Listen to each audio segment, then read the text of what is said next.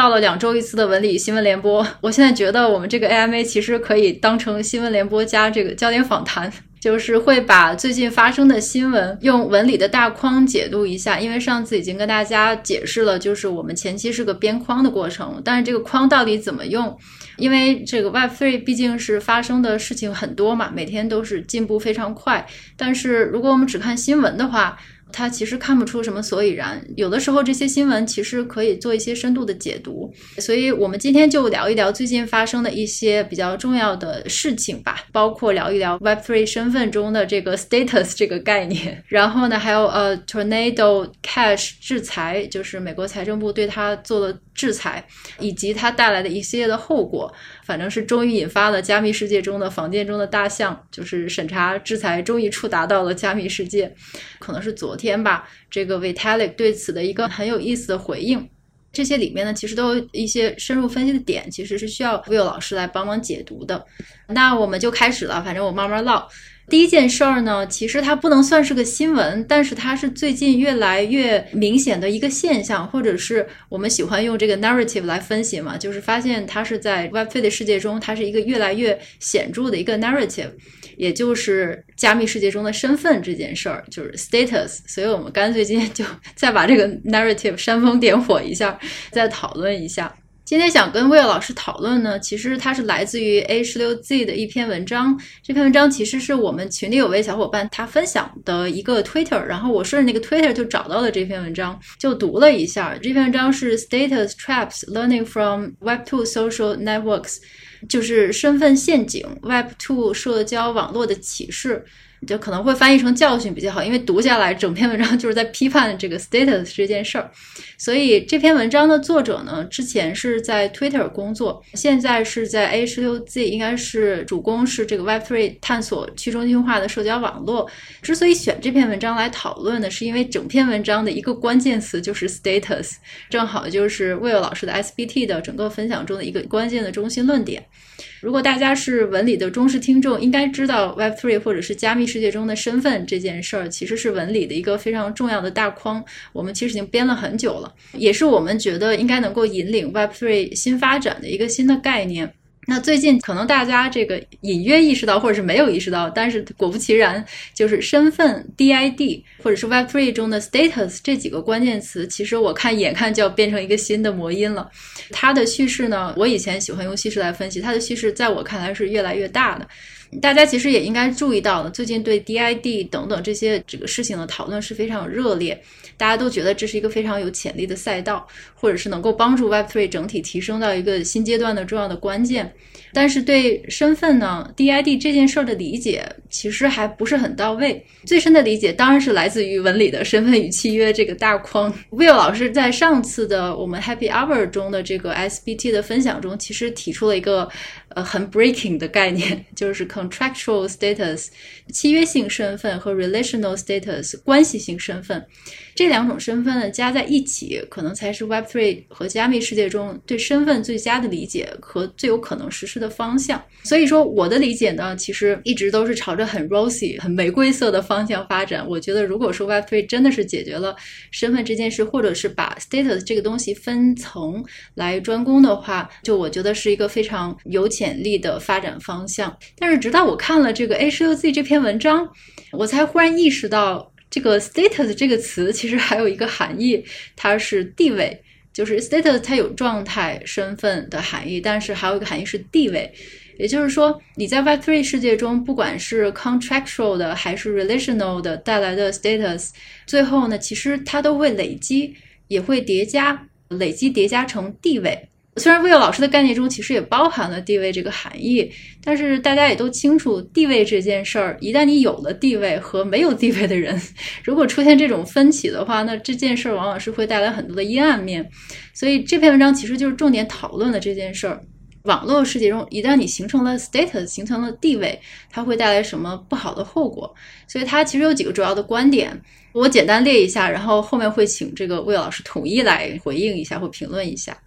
就是他第一个主要的观点呢，是说，因为网络世界呢，不管你是 Web 2还是 Web 3，你都是基于网络的，这个肯定没问题。那网络世界的一个特点就是它倾向于提升关注度，所以它一定会有天然的这种激励特定行为的这种趋向，所以说大家都会趋向于积累，比如说积累 follower，或者是做一些什么 verified 验证徽章等等这些事情。那结果呢，是大多数的这些社交网络它都会导致一个结果，一个必然会产生的结果，也就是。高基尼系数就是基尼系数会比较高的这个结果，也就是说会发生高度不平等的结果。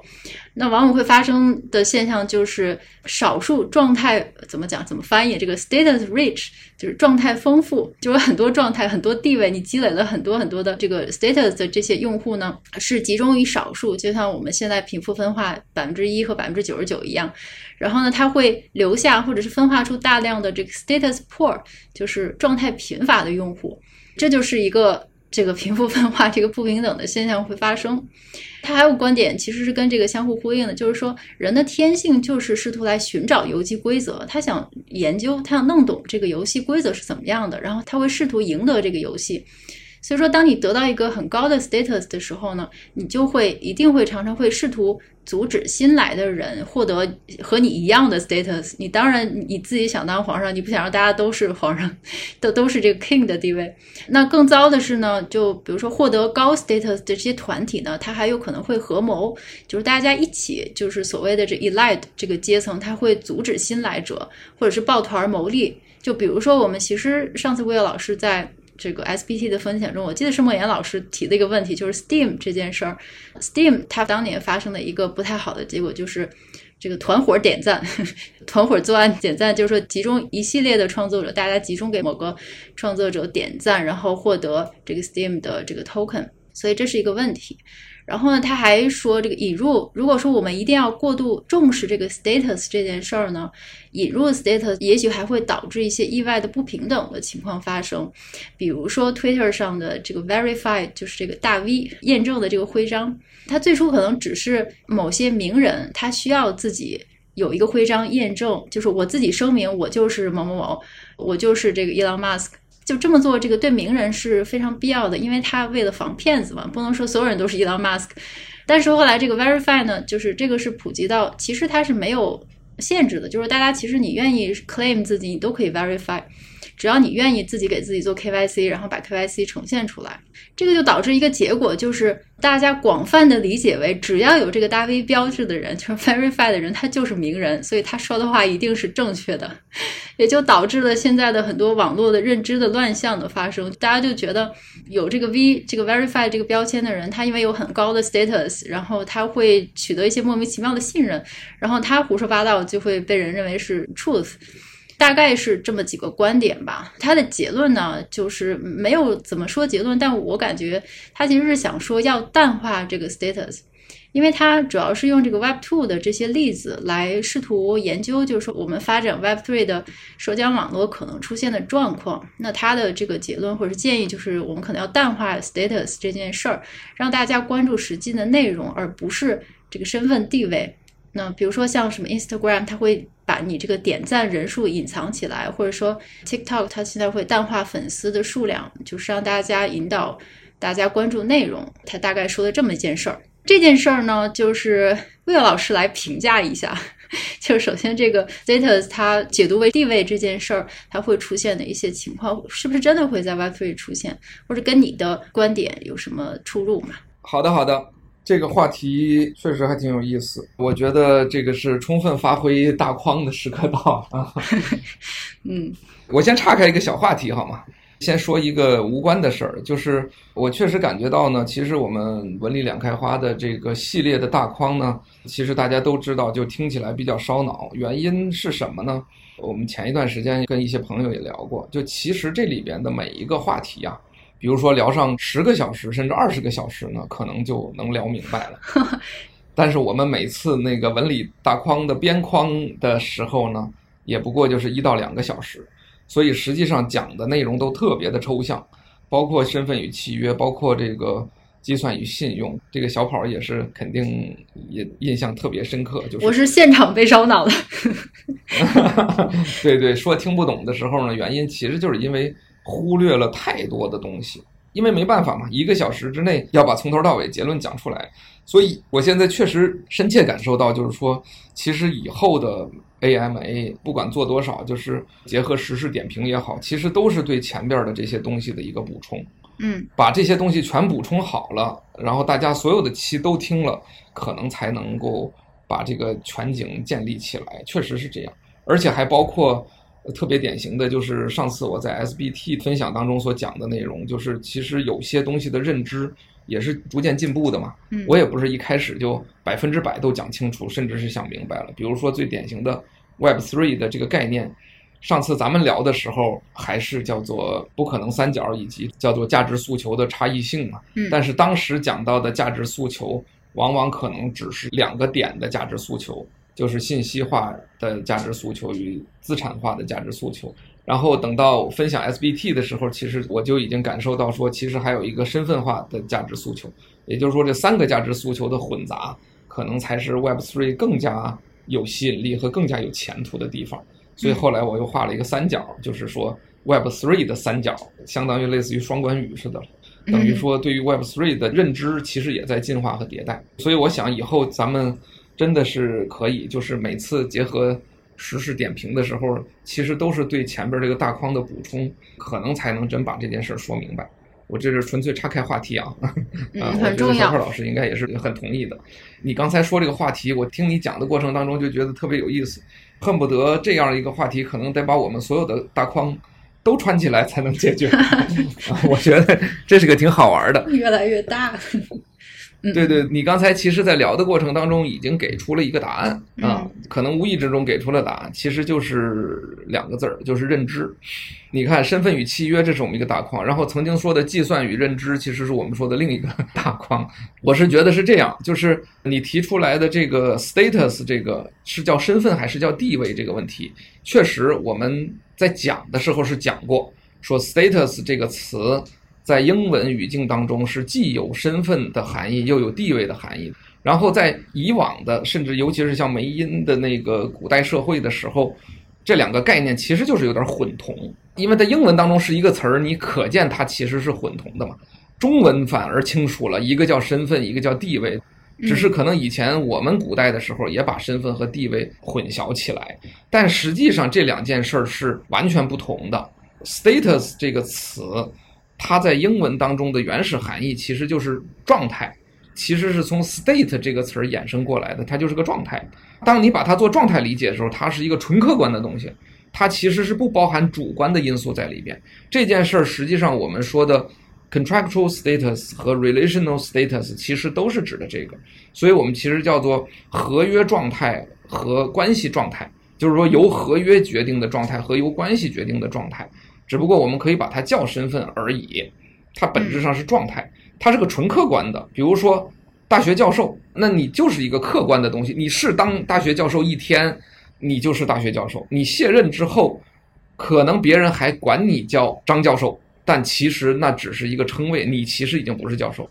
这是一个客观的东西。所以我想说，status 这个词儿非常的准确，它描述的是一个客观状态。只不过这个客观状态可以分 contractual 的和 relational 的，但它其实都是客观状态。然后地位是什么？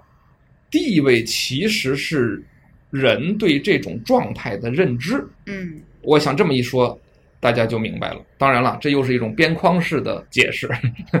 你理解吧？别人说我们啊，我看好像有好几次有人在。小宇宙上留言，就是你们好像总是喜欢用一个复杂的概念去解答复杂的问题，对吧？我觉得是有这个问题，因为没办法，你要追求精确性，你就得这样。就其实我的总结很简单，也是因这次的事儿聊起来的，就是所谓的地位其实是对状态的一种认知。比如说，我们看包括像 SBT 这个文章哦，我们举好几个例子啊，比如第一，你的地址上有一百万 USDT，这其实是一个。完全的 contractual status，它连 relational status 都不是。但是，我可以认为你是一个有钱人，然后我空投我的 token 的时候，我当然想空投给有钱人。我空投给穷人有什么用呢？我空投给有钱人，有机会让他以后支持我或者买我更多的 token。所以其实有钱人这个概念以及后续所产生的一系列行为，是我对一百万美元余额这个状态的一种认知以及其后边的动作。嗯，这个其实是地位。所以其实地位这件事很简单，就是一个对身份的认知或者对状态的认知。你把它推广到一切位置都是这样。比如你刚才还举了一个例子说，哎，我们一基于身份，我们就可以去攻击这个系统。我就用攻击这个词儿嘛，因为系统当中有很多 rules，这些 rules 的意义在哪里呢？其实这些 rules 就是固化下来的人们对某种状态的认知嘛。比如说五百万以上的余额，这个叫 VIP，然后我们可以给他一些什么。各种各样的优惠，对吧？这是银行对于状态的一个认知。什么人才引进计划？这个这个常青藤大学教授回国给一套房子，类似这个意思。常青藤大学教授就是个非常客观的状态呀，就是个 status。但是我们赋予了他一种地位，啊，说这是我稀缺人才回来，我奖励一套房子。这是我们针对 status 的一种认知，以及其后的，我觉得叫 treatment，就是对待。就是待遇，就是认知及其待遇。当然，这个待遇就是来自于认知。所以，其实地位就是关于身份的认知。你刚才说的 A 幺六 Z 的这篇文章，它所论述的事情很简单，就跟 SBT 当中所提出的问题是一模一样的。只不过他说的是从 lesson from Web 2嘛，嗯，就是我们从 Web 2当中得到的教训。而 SBT 呢，我们上次讲过了，是反过来。是 lesson from crypto，就是我们从 crypto 当中得到的教训，也是我们不应该对这种 status 产生错误的认知。嗯，所以其实 A 幺六 Z 这篇文章讲的是我们在 Web Two 时代基于这种中心化的身份产生错误认知所带来的危害，而 SBT 那篇文章讲的是我们在一个纯 contractual 的环境里。对于这种 status 同样产生错误认知，会带来同样的危害。嗯，所以这两篇文章其实是完全一样，而且也跟我们所谓的 status 的这套框架定义也是完全一致的嘛。是的，嗯，很清楚。对，这就是我想说，我们从框架、从大框的角度来解释这件事，其实是非常清晰的。所以实际上矛盾点是一样的，也就是说，Web Two 时代。我们也是因为基于状态而产生了错误的认知，导致了错误的 rules 和 treatment 等等这些事儿。Web3 时代因为没有 relational status 的话，那么我们只能基于这些 contractual status，我们可能说不定还更容易产生错误认知，因为你连这人是谁都不知道嘛，你还少了一个维度，他无法根据仅仅一个余额就帮助你减少错误认知，所以怎么办呢？SBT 的理念就是，那我们把现实世界当中的 relational status，我们也引入到 crypto，引入到 Web3 领域里，然后呢，它可以跟这个 contractual status，也就是一些余额呀、一些地址啊，你们合并起来，你丰富化了你的 status，就像你刚才讲的 rich status 和 poor status 的概念。所以我基于 rich status，我所能够做出的认知和判断和 treatment。它正确的可能性会更大，嗯，这是我们普遍的一种想法。你说这种想法是不是一定对，或者你的认知是不是就一定正确，以及你后续的 treatment 是否就一定有效？这其实是一个上帝视角的问题，答不了了嘛。所以其实我们可以看到说，A16Z 这篇文章和 SBT 这篇文章非常鲜明的，他们其实就是殊途同归，他们讲的其实都是一件事儿，只不过 A16Z 这篇文章。可能更悲观一点，就已经说到了咱们刚才说的后续的，也就是说，你即使是 status 非常 rich 啊，然后非常丰富，你也同样可以产生错误认知。嗯，那很正常嘛，因为真相只有上帝才知道，就怎么做是对的，只有上帝才知道。只有几年以后，你反过来观察今天的行为，你可能才知道什么叫对，什么叫错。这件事儿其实是不在我们关于说你是否应该构建一个。更丰富的 status 的体系当中的，嗯，那完全有可能说，就像你说，这个人他可以去刷单，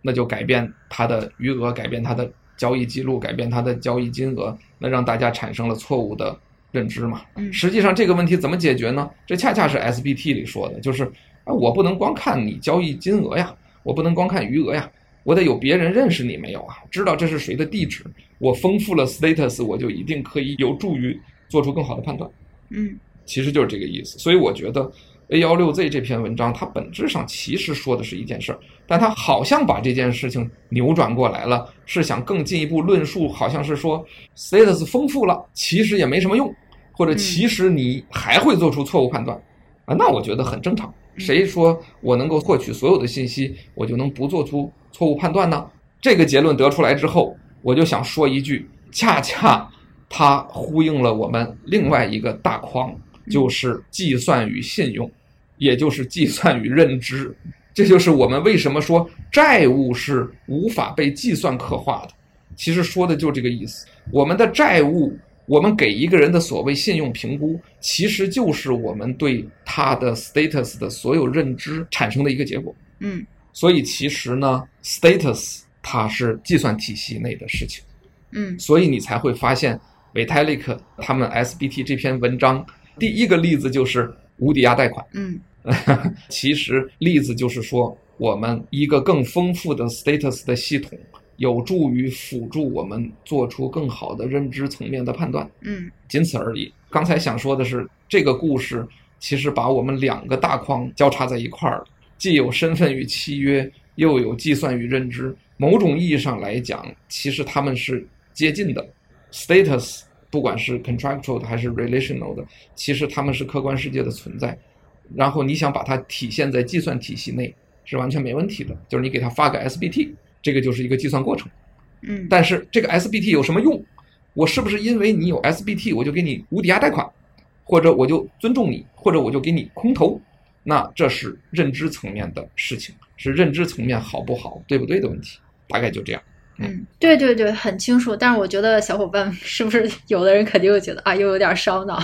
我每次都是现场被烧脑，所以我比较能理解 Will 老师的他的分析。我觉得其实他的分析是很全面的概括了这个问题。我还可以做一个简单、可能更小白式的这个解读吧。我的理解呢，就是 Web 2和 Web 3，因为这篇文章它的点是落在社交网络上，就是 social network，也就是说我们真实世界中的社会关系，如果说反映到网络上，那么它应该是一个什么样子，或者它会带来什么样的问题？这篇文章呢，因为它是从 Web 2得出来的教训，但是根据我们刚才的两个大框呢，其实大家可能也会意识到，其实不管是 Web 2还是 Web 3呢，如果说一旦是跟这个 social network 或者是这个网络相关的，它一定会在一个地方会出问题，就是这个地方就是身份。但是这个身份会出问题的点呢，就是 Web 2和 Web 3不太一样。就是 Web 2它出问题的点就在于它大部分都是 relational 的 status，在 Web 2中，大家可能更多是基于关系性的网络。魏老师其实是在这个 SBT 中分享过，就是你觉得你在 Web 2中拥有的所有的东西，实际上都是基于大厂对你的关系的掌握。比如说你的芝麻信用分，其实是他对你之前的所有的融资的关系的一个数数据。的收集掌握，他给你了这么多分儿，然后你就拥有了这个芝麻信用分五百的这么个地位。但是呢，在 Web 2中，它缺乏 Will 老师的这个 contractual status 契约性身份的这个概念。这个我可能一会儿会问一个问题，我衍生一下，先 mark 一下。他会 Web 2，大家才会觉得它出了很多问题，比如说大厂拥有你所有的数据，实际上是他拥有了你的关系性身份。对，这个魏老师讲得很清楚。那么反过来呢，在 Web 3中呢，到目前为止，它也是出现很多问题，其实也可以落到没有身份这个点上。但是它出错的这个身份是另外一种身份，是这个没有 relational status。因为 Web 3呢，它天然就具备了契约性身份，大家都是用自己的 account address 来交易，所以你没有你的 relation 关系性身份，社会关系你是不得而知的，在 Web 3的世界中。但是在 Web 3世界中，你拥有的只有各种各样的契约。各种各样的这个 smart contract，各种各样其他的这个 contract，所以呢，就是这个 Web two 和 three 它分别缺了某种身份，但是我们现在想解决的方向就是试图把这两种身份用一个什么方式结合起来。那么现在就看大家立足点是在什么地方。如果你是 Web3 的这一趴的，或者是这一端的呢，你可能就是想解决 relational status 这个问题，就是怎么样用什么样的方法能够把社会关系在 Web3 中建立出来。那如果你是 Web2 的话呢，你可能面对这个大厂天天的就是我们刚才整篇文章论述的这个内容，你想找解决方案，那可能你缺的是契约型身份。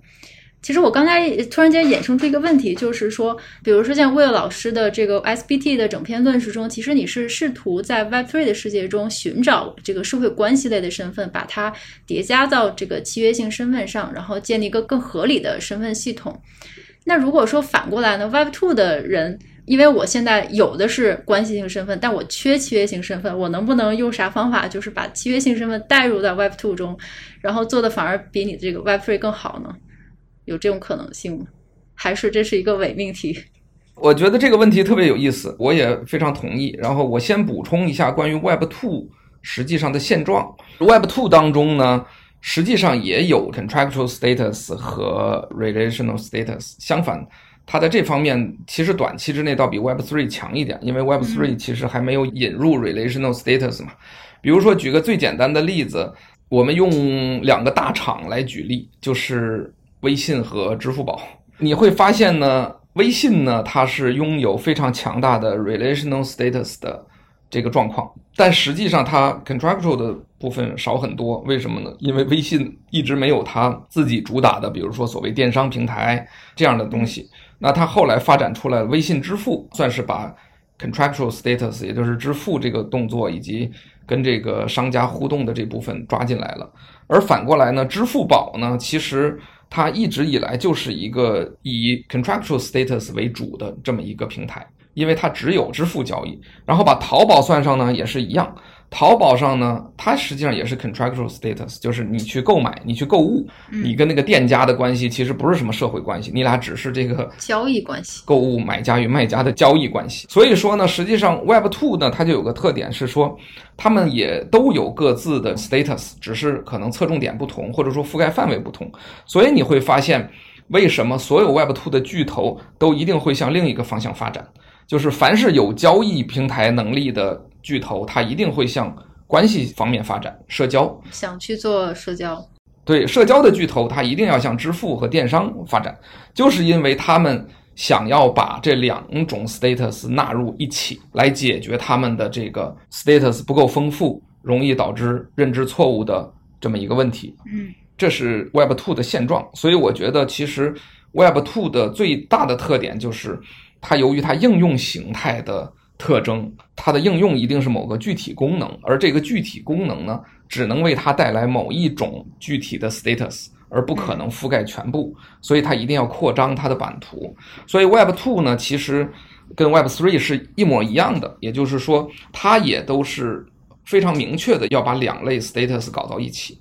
那么 Web 2的问题在哪里呢？其实就是我们天天喊的打倒巨头的这个问题。就是他们各自隔绝，他们并不是一个统一的 status 网络，他们一定都是隔绝，跟对方隔绝，因为它其实就是所谓保护他所得到的那个数据，绝对不会与第三方分享，因为这其实就是它的生产力嘛。所以我们天天喊的就是说啊，Web Two 的巨头拥有我的东西，而我不拥有我的数据。其实这个概念我在上次的分享当中特意强调了，你其实不拥有你的身份。那身份是你的身份，而不是被你拥有的身份，所以拥有这个概念不对的。其实核心是你的这些身份关系是被割裂在若干个巨头当中去记录的，而你却无法利用他们去完成你的目标，或者说任何一个你希望别人用到你这些身份关系的人，他用不到，因为他没获得这些身份关系。所以其实 Web2 的问题就在于他们的割裂。导致这些 status 无法融成一体或者无法互通。就算是你某一类的 status，比如说你的交易，那你在支付宝上边花过十万块钱，你在微信上花过十万块钱，那实际上你一共花过二十万块钱。但是这两个平台各自记录了你十万块钱，这实际上是一种错误，是一种不够 rich 的一种状态，所以导致他们可能会产生误判。同样的，你的亲属关系，你可能因为某件事儿在支付宝里体现了，但在微信当中没体现。那有有些可能这个工作关系是在微信里体现了，在支付宝里没体现。所以这种隔绝就导致，当你想要找到一个能够知道你所有社会关系或者所有契约关系的地方，来帮助他们来对你进行判断的时候，其实你得不到。这话有点拗口啊，其实是这么回事。所谓我们不拥有自己的数据都被巨头拥有了，这句话怎么理解？对，就是你芝麻信用分五百，你还是没办法向这个微利贷借款。对，就是说，所谓你不拥有你的数据，巨头拥有你的数据，这句话其实核心问题并不在于你不拥有，或者说你不想让这些数据被别人拿走，恰恰相反。你是希望有一个地方能够对你的所有 status 全部掌握，并以此做出对你的正确认知与判断的时候，你却做不到。嗯，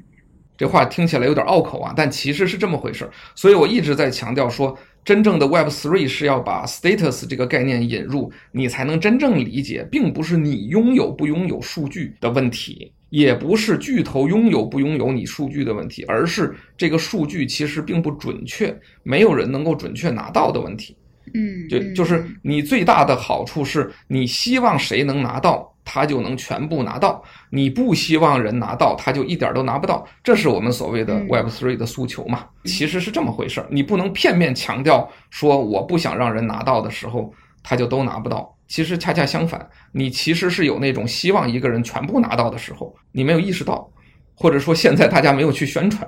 从这个角度来讲，我觉得 Web 2的问题它是没法解决的，因为这些巨头的利益是相互矛盾的嘛，没有人会把数据分享给他人，而且其实恰恰个人数据隐私保护也不允许他们去做这件事儿啊，这其实还是个蛮吊诡的事情。但这个我们就不说了啊，就是回到我们说的 Web Three，Web Three 其实是什么呢？就是一个全新的理念，也就是说，在 Web Three 的体系里，或者在 Blockchain 的体系里，所有的 Contractual Status 已经是完全公开，所有人能得到的了，所以才会有 SBT 这个概念出现。也就是说，他们希望让 Relational Status 也按照一种完全公开的。一种模型呈现给整个全体，那这样的话，当然就一劳永逸地解决了咱们刚才说的有人期望获得你的全部 status，但却得不到的问题。嗯，至于隐私这件事情，其实在 Web3 根本不是问题，因为你的所有 status 是绑定在 crypto 的 identity 上，而不是绑定在。个人现实世界当中的 identity 上，所以这件事情本来就不存在，这就没有隐私。对，你想建立这两者的关系，那是另外的事情。实际上，我们说 Web3 的这种模式，当然就是基于一直开放到底，它只要把 relational status 纳入进来，就一次性解决了。然后你在 Web Two，你想怎么解决，你都解决不了，大概是这么一个状况。非常清晰明了的，而且我觉得后面可能就正好呼应了我们最后结个尾讲第二件事儿，正好呼应了其实我们上次的节目，我们上次聊的。这个虚拟世界中的货币灵魂三问，就是它其实就是在讨论一个元宇宙也好吧，blockchain 也好，Web3 世界也好，这种虚拟世界中，我们和魏老师开个脑洞，就是它的这个货币体系应该是什么样子。其中我们提到了一个观点，也就是说，其实像元宇宙还是 Web3 还是 blockchain 加密世界，其实它是没有目的性的，也就是说，它其实是一个更广阔的。这么一个空间也好，宇宙也好，它是会容纳世间的一切问题的。就是不管你是好也是坏，并不是说 Web3 引入了所有的身份都引入进来，它就一定是一个乌托邦式的世界，它就一定比 Web2 好。它只不过是容纳了更广阔的东西，那它肯定会出现各种问题，但它就是一个没有目的的东西。真实的宇宙也是没有目的的，这个有点岔开。说到这个话题，我再打个岔哈，然后转入下一个，就是关于目的性的这个问题啊，是个特别有意思的话题。其实，在区块链这个领域，目的性这件事儿是一个特别重要的一个议题。有目的和没目的差别非常大。这件事儿直接关系到哪个框呢？就是又会关系到魔音与结构那个框。这件事儿，看来我们这几个框大概都殊途同归吧。所以我们也可以今天挖个坑，要不然就是以后我们讨论一下，从有目的和无目的的角度来分析，其实看看 Web Three 应该是怎么去做。嗯。是的，是的，因为我们这个前几期这框的结构，实际上这个耗散结构和魔音这个框，其实里边装的东西有点少了。其实只是拿它分析过 Stephen，就挖坑了。我们再用它这个框来聊一下这个关于目的的问题，就是看看用它来怎么帮我们分析一些现实的问题。好的，OK OK。